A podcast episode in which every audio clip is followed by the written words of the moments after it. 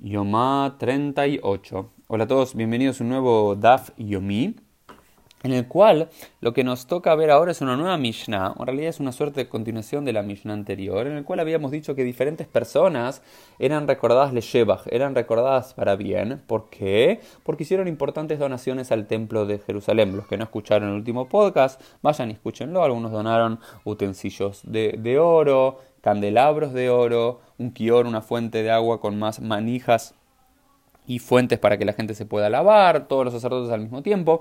Pero ahora dice que algunas otras personas que también trabajaron en el templo o para el templo son recordados lignai, de forma despectiva o no de forma positiva.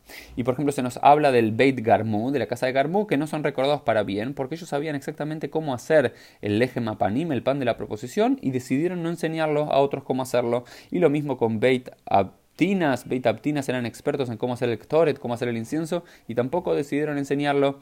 Y Ugras Ben Levi, Ugras Ben Levi, que era experto en cómo hacer los, el, el shire, los cánticos de los levitas, tampoco decidió enseñarlo, no, no, no pasó la tradición. Y Ben Kamtzar era experto en el Maaseh Aktab, en cómo escribir exactamente la Torah, los libros sagrados, y tampoco decidió eh, enseñar. Entonces todas estas personas o casas familiares que tenían un trabajo en el templo, que por algún motivo u otro decidieron no enseñar su oficio, son recordados lignai, son recordados de forma despectiva. ¿Por qué? Porque no pasaron la tradición y murió de alguna forma con ellos. Y nos dice la Mishnah, al Rishonim sobre los que vimos en el día de ayer, son recordados Sehat Sadik Libraha, el recuerdo del justo que sea para bendición y sobre todos estos que no quisieron enseñar su oficio, se dice Beshem Reshaim que el nombre de los malvados sea se pudra de alguna forma. Y luego la Gemara trata de entender y nos trae historias muy interesantes de por qué no quisieron enseñar o qué es lo que pasó. Y por ejemplo, se dice que Beit Garmu no, eran, eran expertos en cómo hacer el pan de la proposición y no querían enseñar.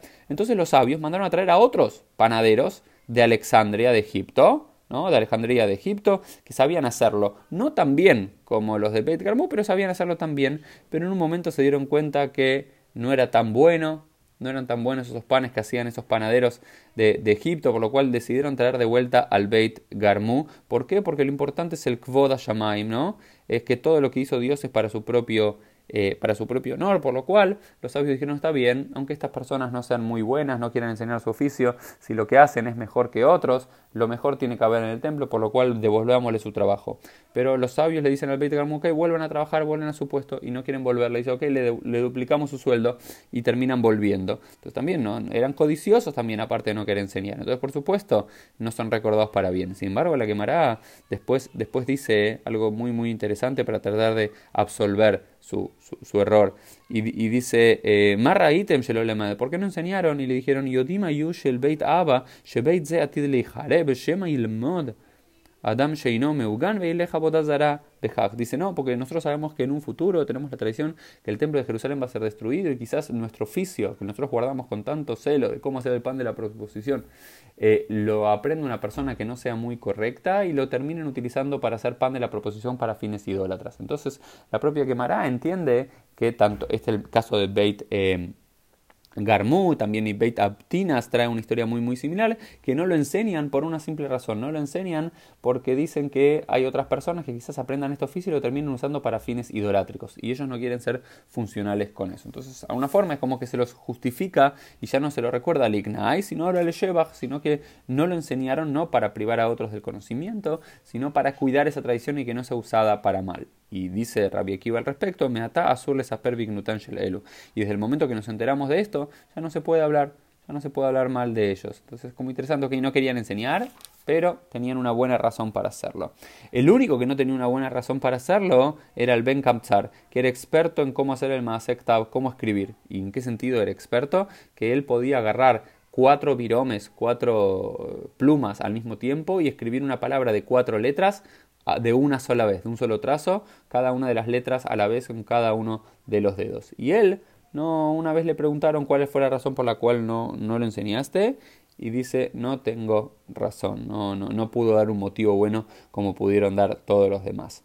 Y lo último que vamos a ver hoy, dice la Gemara, Amarra Berazar, Rak Vivut motam de Lomas Kinan Bishmeu. ¿Qué significa Beshem Reshaim Irkav? Que el nombre de los eh, malvados se pudra. significa que no llamamos a otros por el nombre de ellos para que su nombre sea olvidado.